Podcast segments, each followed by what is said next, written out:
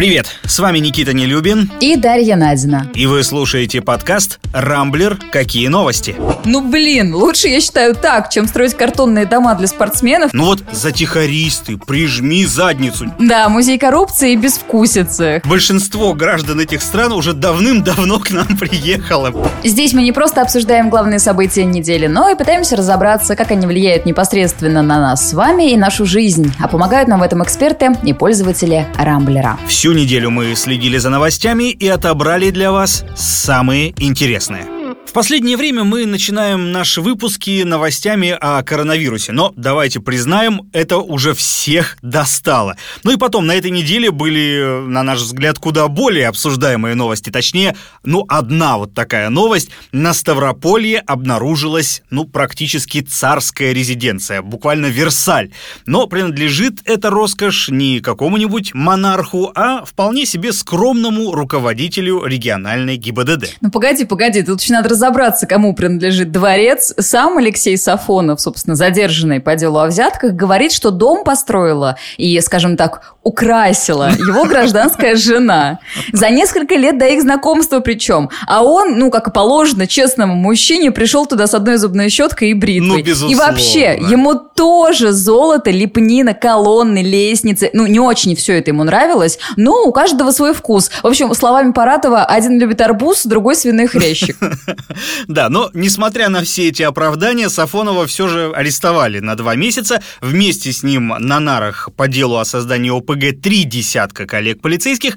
Следователи считают, что они организовали ну, такую прям настоящую мафию и много лет обирали местных предпринимателей и простых автомобилистов. Коррупционная схема охватывала сотрудников госавтоинспекции всех уровней. Кстати, несколько лет назад анонимный сотрудник ГИБДД Пятигорска отправил в администрацию президента письмо. Он пожаловался, что на работе его, мол, заставляют брать взятки, а деньги приносить начальству. Вот прямая цитата «Нас ежедневно заставляют работать на показания показателях, а если мы говорим, что люди не нарушают, то тогда нам говорят, что мы плохо работаем, после чего нас направляют на те посты, где приходится стоять по 24 часа в сутки, а кто деньги приносит, те работают в самых э, в таких хлебных местах в центре города. Ну, как и заметили уже телеграм-каналы, самое смешное, что после того случая Сафонов направил в Пятигорское ГИБДД проверку, которая неожиданно никаких нарушений не нашла. Вот чудеса, что, вот чудеса. Ну, конечно, главное же, как известно, не выйти на самих себя в ходе расследования.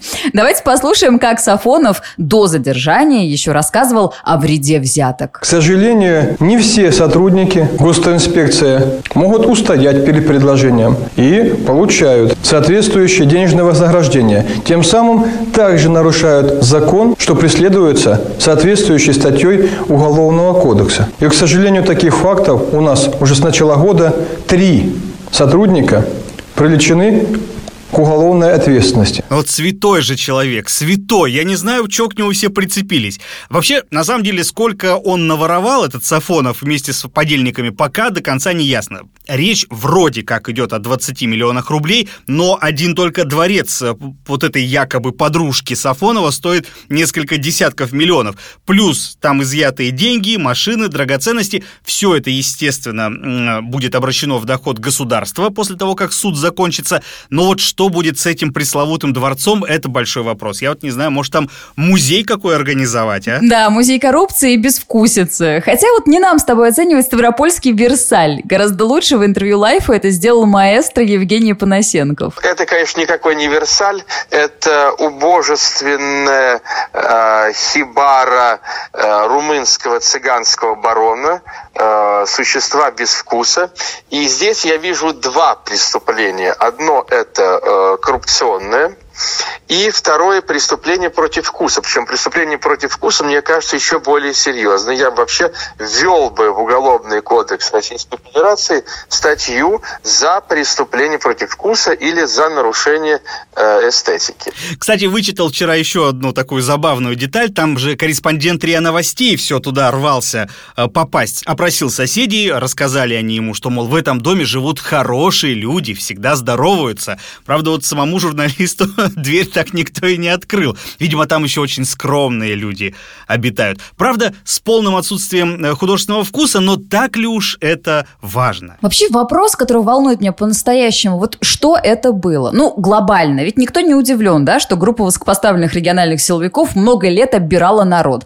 Но есть легкое подозрение, что похожим образом поступают же полицейские сотрудники госавтоинспекции, чиновники во многих городах нашей многострадальной родины. Но почему-то крупное задержание все еще редкость. Однако вот бывший сотрудник МВД, блогер Михаил Нефедов считает, что все же задержание таких ОПГ на благо в борьбе с системной коррупцией в России. Э, мы тут видим вполне себе достаточно распространенную командную систему. Очень многие чиновники действуют именно по такому принципу, когда во власть приходит человек и подтаскивает за собой целую команду своих проверенных людей. И нередки те случаи, когда именно такие команды превращаются в самые настоящие ОПГ, что мы, собственно, сейчас и наблюдаем, когда выявили. В любом случае, это достаточно положительный тренд, и независимо от того, произошло это к выборам или просто кто-то с кем-то что-то не поделил, как правило, после таких случаев таких команд становится либо меньше, либо они просто действительно очень сильно ужимаются. Ты знаешь, меня вот наши российские казнокрады не перестают удивлять. Вот, казалось бы, столько их сейчас задерживают и сажают. На самом деле, вот тут я с тобой не согласен. Действительно, много же случаев было за последнее время, и громких историй с тем же там полковником Захарченко, например. Ну вот, затихаристы, прижми задницу, не высовывайся ты, наворовал себе на безбедную старость, сиди и радуйся спокойно. Так ведь нет, они почему-то думают, что они в домике, и их это не коснется, и продолжают воровать. Я вот не понимаю, понимаю, как мозг-то у таких людей устроен, если он там есть вообще. Видимо, ну, несметные богатства начисто отключают у взяточников э, чувство самосохранения. Вот другого объяснения я для себя не вижу. Ну, слушай, все эти коррупционеры, они же не из космоса прилетели, правда? Мы с ними ходили в одни школы, в одни магазины, э, вместе учились с этими людьми в университетах. Вообще все вот эти люди, которые массово воруют, обирают нас с вами, это же люди из народа, такие же, как мы. И самое страшное то, что любой из тех, кто сейчас костерит всех этих, значит, сотрудников госавтоинспекции Ставропольской, любой, кто делает это в интернете, попади он на место вот этих вот людей, он будет поступать точно так же. Он точно так же будет оббирать родину, народ, бюджет. И единственный выход, конечно, из всей этой истории, мне кажется, воспитать нормальное, честное новое поколение людей, которые не будут всем этим заниматься. Ну, не знаю, конечно, насколько перспективен такой проект, но очень бы хотелось верить, что нынешние там 15-20-летние они такими не будут. Китай отказался сотрудничать со Всемирной организацией здравоохранения по второму этапу расследования о происхождении ковида. Власти КНР возмущены тем, что эксперты ВОЗ не исключили лабораторного появления коронавируса в Ухане. Короче, в свои лаборатории они этих самых экспертов не пустят. Значит, что говорят китайские власти? Они называют антинаучным вот этот подход э, ВОЗ, мол, нельзя модифицировать вирус и выпустить его вот так вот просто в свет, хоть случайно, хоть намеренно, без разницы. Но вместе с тем, еще в мае газета Wall Street Journal со ссылкой на некий секретный отчет американской разведки утверждала, что как минимум трое ученых из Китайского института вирусологии тяжело заболели э, ковидом в ноябре 2019 года, то есть еще задолго, за год до появления э, первых сообщений о вирусе. Газета писала, что эти данные подкрепляют э, версию о его якобы искусственном происхождении. Ну, в общем, да, совпадение не думаю. Ну и кроме того, ранее в прессе Bloomberg писала, появилось интервью работавшей в Ухане э, женщины, вирусолога Даниэлы Андерсон. Она не стала исключать утечку из лаборатории. При этом исследовательница уверена, что фактор возникновения ковида был природным. По ее словам, для поиска конкретного животного, с которого все и началось, понадобятся годы, потому что, например, для поиска источника атипичной пневмонии э, нужно было ученым целых 10 лет. Так что вот вот Даниэла считает, что все могло бы быть, но в любом случае надо не э, за китайцами бегать, а искать то самое таинственное животное. Да, ну не хотелось бы, конечно, нам распространять фейки, мы с тобой все-таки не профессиональные вирусологи и вообще никакие, но судя по той информации, что я видел, э, вот действительно невозможно вот так взять и создать э, вирус вроде ковида. А вот то, что его в лаборатории изучали, получив из природной среды до этого, это вроде как возможно возможно. Но в любом случае обвинять китайцев в том, что они, дескать, организовали пандемию и всех нас заморили, ну, тоже не очень-то справедливо, мне кажется. Однако именно этим и занимаются сейчас отдельные политики, винят Китай в распространении ковида прежде всего американцы. Дональд Трамп в свое время и многие чиновники, кстати, его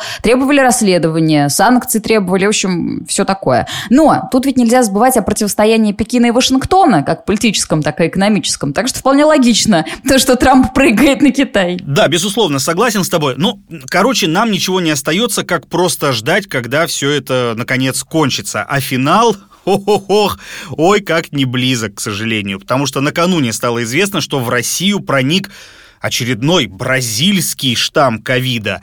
Он тоже довольно заразный, но вроде как массово пока не распространился. Мы по-прежнему, напомню, боремся с индийским дельта-штаммом, из-за которого э, смертность у нас, э, ну, чуть ли не каждый день у самых максимальных значений. Регионы постепенно вводят обязательную вакцинацию, по примеру Москвы. Сейчас уже половина областей республик решились на такой шаг.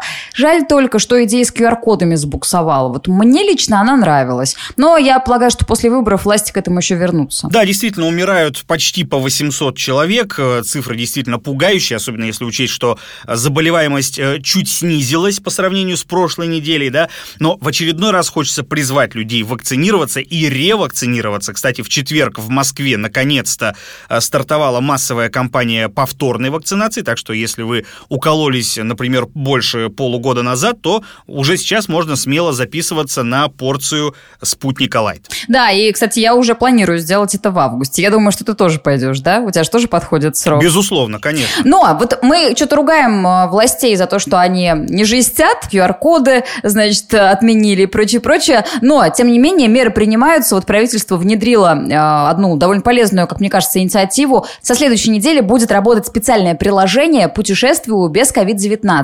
Оно нужно для приезжающих из стран ЕС. Короче, в этом приложении будет отметка о свежем ПЦР-тесте или о вакцинации вакцинации. Сначала скачать его должны будут путешественники из Армении, Белоруссии, Казахстана и Киргизии, а с 1 сентября также нужно будет это сделать еще и гражданам Азербайджана, Молдавии, Таджикистана, Туркмении и Узбекистана. Короче, к нам будут приезжать только здоровые э, гости из соседних стран. Это замечательно. Ты знаешь, Дашенька, мне кажется, большинство граждан этих стран уже давным-давно к нам приехало, причем навсегда, судя по всему. Не то верно.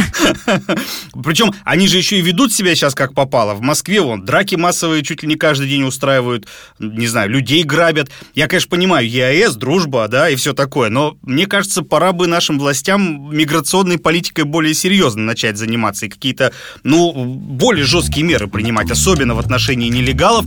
И в преддверии выборов, мне кажется, избиратели должны это дело оценить.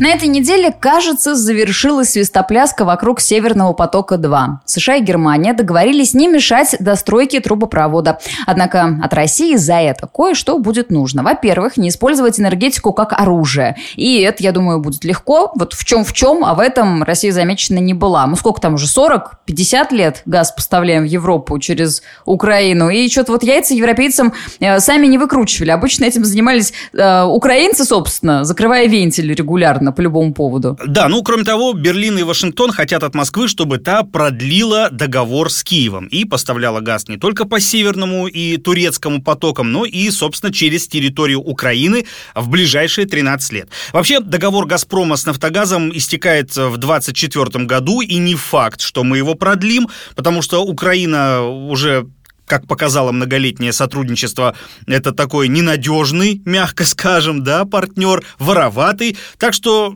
пусть как-нибудь они там без нас обойдутся, наверное. Также Байден и Меркель обязались оказать Киеву финансовую поддержку, поддержать их зеленую экономику. Для этого будет создан специальный фонд на 1 миллиард долларов. Ну и, да, собственно, Россию снова пригрозили санкциями, какими и за что, не очень понятно, но если что, мол, санкции всегда будут готовы. Украина и Польша уже осудили эту сделку между ФРГ и США, а в Верховной Раде вообще попросили американский Конгресс э, продолжить политику санкций и не допустить э, достройки трубопровода. Правда, как пишет газета «Политико», со ссылкой на источники в Белом доме Киеву уже дали понять, что вопрос этот решен и жаловаться нечего. Ведущие мировые СМИ отмечают, что сделку вообще сложно назвать победой Джо Байдена или Ангела Меркель. И вообще, главный выгодополучатель всей этой истории – Россия, которая избавилась от транзитного партнера в лице Украины и сможет спокойно торговать газом с Европой. Аналитики указывают, что США критиковали проект много лет, вводили санкции, а теперь, раз Байден сдался, мир, а в особенности Китай, увидит, что не все распоряжения американских президентов выполняются, и это вообще все бьет по репутации США. Ну, надо сказать, что и для Ангелы Меркель эту сделку сложно считать победой, потому что она известна как сторонница э, проекта «Северный поток-2», а в этом году уходит в отставку. То есть ее партия столкнется с достаточно серьезными проблемами на ближайших выборах, потому что на места в Бундестаге претендует немало противников э, газопровода. При этом э, многие эксперты отмечают, что его значение преувеличено. Европа, дескать, переходит к возобновляемым источникам энергии, так что скоро будет постепенно отказываться от природного газа. Вообще, лично для меня в этой истории все максимально просто. Украина много лет эксплуатировала доставшуюся ей в наследство от Советского Союза газотранспортную систему. Не ремонтировала, зато задирала цены на транзит и разводила Россию на деньги каждый Новый год. Когда «Газпром» решил избавиться от такого партнера и начал строить альтернативные трубы, вмешались США, которые захотели продавать свой жиженый газ в Европе. Ведь в американском газе, как известно, есть молекула свободы, в отличие от российского. Поэтому, собственно, три американских президента подряд и душили «Северный поток-2». Сейчас кризис разрешился, слава богу, собственно, Украину не жалко, Америке, ну, так и надо, раз репутация их испортится. Ну, кстати, Украину тоже прям так уж сильно жалеть, мне кажется, не стоит, потому что, ну, Германия им, во-первых... Да, в смысле, я и говорю, Украину не жалко. Да, потому что, во-первых, да, ты говорила вот про этот фонд на миллиард долларов, плюс Германия же им еще пообещала больше 200 миллионов дополнительно выделить на то, чтобы поддерживать их э, энергобезопасность. Так что Киев свои плюшки, пусть и небольшие, с этого дела тоже получит. Ну и американцев, с другой стороны, конечно, тоже можно понять, потому что они не хотят рисковать отношениями со своим э, ключевым союзником, об этом и в Госдепе недавно тоже заявляли. В общем, тут, мне кажется, Штаты и ФРГ сделали все, чтобы, как говорится, и нашим, и вашим. Поэтому действительно хорошо, что вся эта катавасия с Северным потоком скоро наконец наконец-то закончится. А в нашем подкасте найдутся, ну, какие-нибудь новые темы для обсуждения. Сегодня, наконец-то, открываются Олимпийские игры. Игры, которых ждали даже не 4, а 5 лет, и которые, несмотря на все меры предосторожности, могут завершиться раньше срока. Потому что в Токио всю последнюю неделю растет заболеваемость ковидом. В четверг там выявили 2000 заболевших, это максимум за последние много месяцев. Виноваты во всем как говорят местные жители, спортсмены. Вот, мол, привезли заразу из-за границы. После них, не знаю, теперь какой-нибудь новый олимпийский штамм должен появиться в Японии. Ну, это вряд ли. Все-таки японцы очень круто организовали систему выявления вируса. Там спортсмены и члены делегации сдают тесты каждый день. Ну и, собственно, каждый день находятся инфицированные, которых быстренько изолируют. А на сегодня, как я понимаю, их около сотни в Олимпийской деревне. Вообще у меня складывается такое ощущение, что вот эти самые игры нынешние, они вообще никому не нужны, кроме самих спортсменов. Потому что японцы, болельщики спешно из Токио уезжают, смотреть на соревнования и даже на саму церемонию им нельзя, потому что действуют жесткие ограничения эпидемиологические. Спонсоры массово отказываются от рекламы на этих соревнованиях. И, в общем, среди любителей спорта я тоже не, не сказал бы, что есть какой-то такой живой энтузиазм. Короче, вот жили мы без Олимпиады, и не надо было, мне кажется, и начинать всю эту бодягу. Вообще, то, что происходит, может навсегда изменить Олимпийские игры. Кстати, кстати, слоган-то ведь уже поменяли впервые за 130 лет. Теперь к девизу «быстрее, выше, сильнее» прибавилось слово «вместе». Да, да, ну, да. видимо, вместе болеем. Не только за спортсменов, но и ковидом. Вместе болеем ковидом. Да, да, да. А, на играх, которые толком еще не начались, э, вообще ни дня без скандала, потому что буквально за день до церемонии открытия уволился режиссер, собственно, этого мероприятия. То он вообще стендап-комик, и когда-то там много-много, 20 с лишним лет назад отпустил э, в во время выступления какую-то российскую шуточку. В Олимпийской деревне тоже каждый день какой-то ахтунг творится. То там спортсменам горячую воду отключат, то ломается у них что-то. И плюс сами атлеты, значит, жалуются на картонные антисекс-кровати. Холодильников у них там нет, телевизоров, потолки низкие, потому что японцы явно под себя проектировали олимпийскую деревню.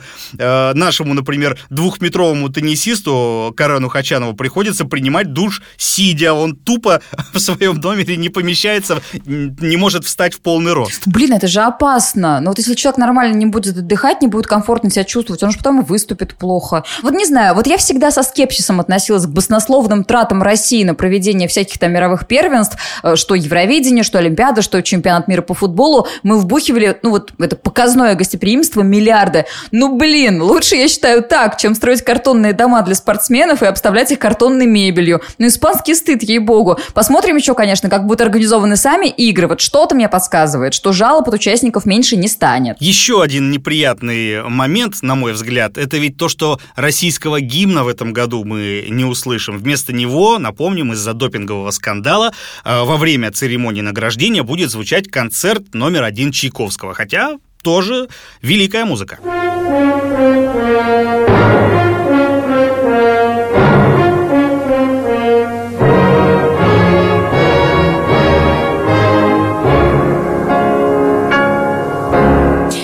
Это не помешает нашему привести домой множество наград. О том, какие ставки делают букмекеры и чего ждут российской сборной международные эксперты, мы спросили у спортивного обозревателя РБК Ильи Костина. Шансы сборной России на Олимпиаде в Токио на самом деле котируют довольно высоко. По прогнозам авторитетных спортивных зарубежных СМИ мы должны попадать в тройку по общему количеству медалей, а аналитическая компания Grace прогнозирует, что мы будем на втором месте вслед за американцами. Американцы явные фавориты этой Олимпиады. Если говорить о видах спорта, на которые нашим болельщикам стоит особое внимание обратить, в плане медальных перспектив, то это, конечно, синхронное плавание. Мы там традиционно фавориты, мы там традиционно сильны. Спортивная гимнастика у мужчин, особенно Никита Нагорных, выделяется. Он может и не одно золото взять. Затем плавание. Там у нас на некоторых дистанциях в эстафетах есть шансы, а эстафеты в олимпийской программе именно в плавании это очень зрелищно. Легкая атлетика, там Анжелика Сидорова и Мария Ласыцкене будут бороться за медали. Я думаю, что за медали даже высшей пробы. Борьба вольная греко-римская, там мы в этих дисциплинах тоже традиционно фавориты. Короче, не уверена я все-таки, что буду следить за играми, но от всей души желаю нашим побед. В конце концов, ребята по 4 года готовятся. У них вообще вся жизнь от соревнования до соревнования. И вот очень хочется, чтобы, несмотря на все эти неприятные условия, пандемию и прочие проблемы, они вернулись с медалями.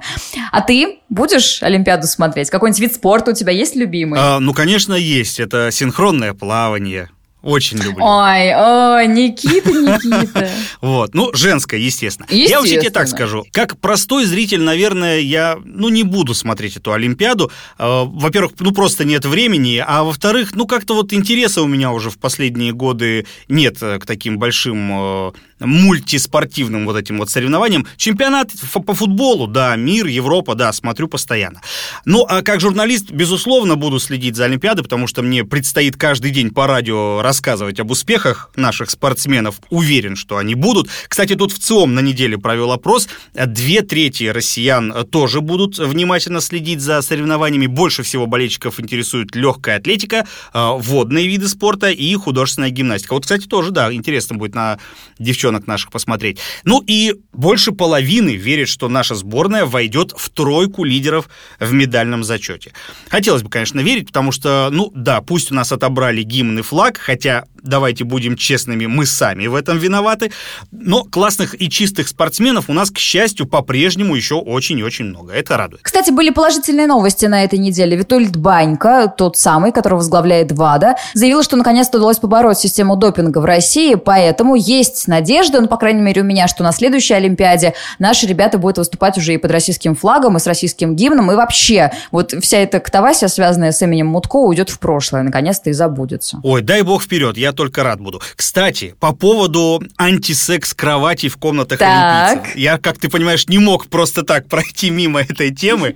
Один из спортсменов, ирландский гимнаст, уже проверил свою койку на прочность, очень активно на ней попрыгал и записал э, видео. И, знаешь, ничего, мебель выдержала. Так что, как ни старались коварные японцы ограничить, да, нежелательные контакты между участниками игр, ничего у них толком не получилось, потому что любовь она всегда побеждает. Это все, конечно, хорошо, но мне теперь интересно, а если бы этот гимнаст из Ирландии сломал свою кровать, вот он бы на чем спал ближайшие две недели? Он как бы готовился к своим соревнованиям? Какой безответственный ирландец. Не знаю, на брусьях на каких-нибудь там разлегся, растянулся бы и хорошо. Ну что, на этом пока все. Вы слушали подкаст «Рамблер. Какие новости?». В главных событиях недели разбирались для вас Никита Нелюбин и Дарья Надина. Не пропускайте интересные новости, слушайте и подписывайтесь на нас в Google Подкаст, Apple Подкаст, Яндекс Музыки и Castbox. Увидимся на rambler.ru. Хороших вам выходных!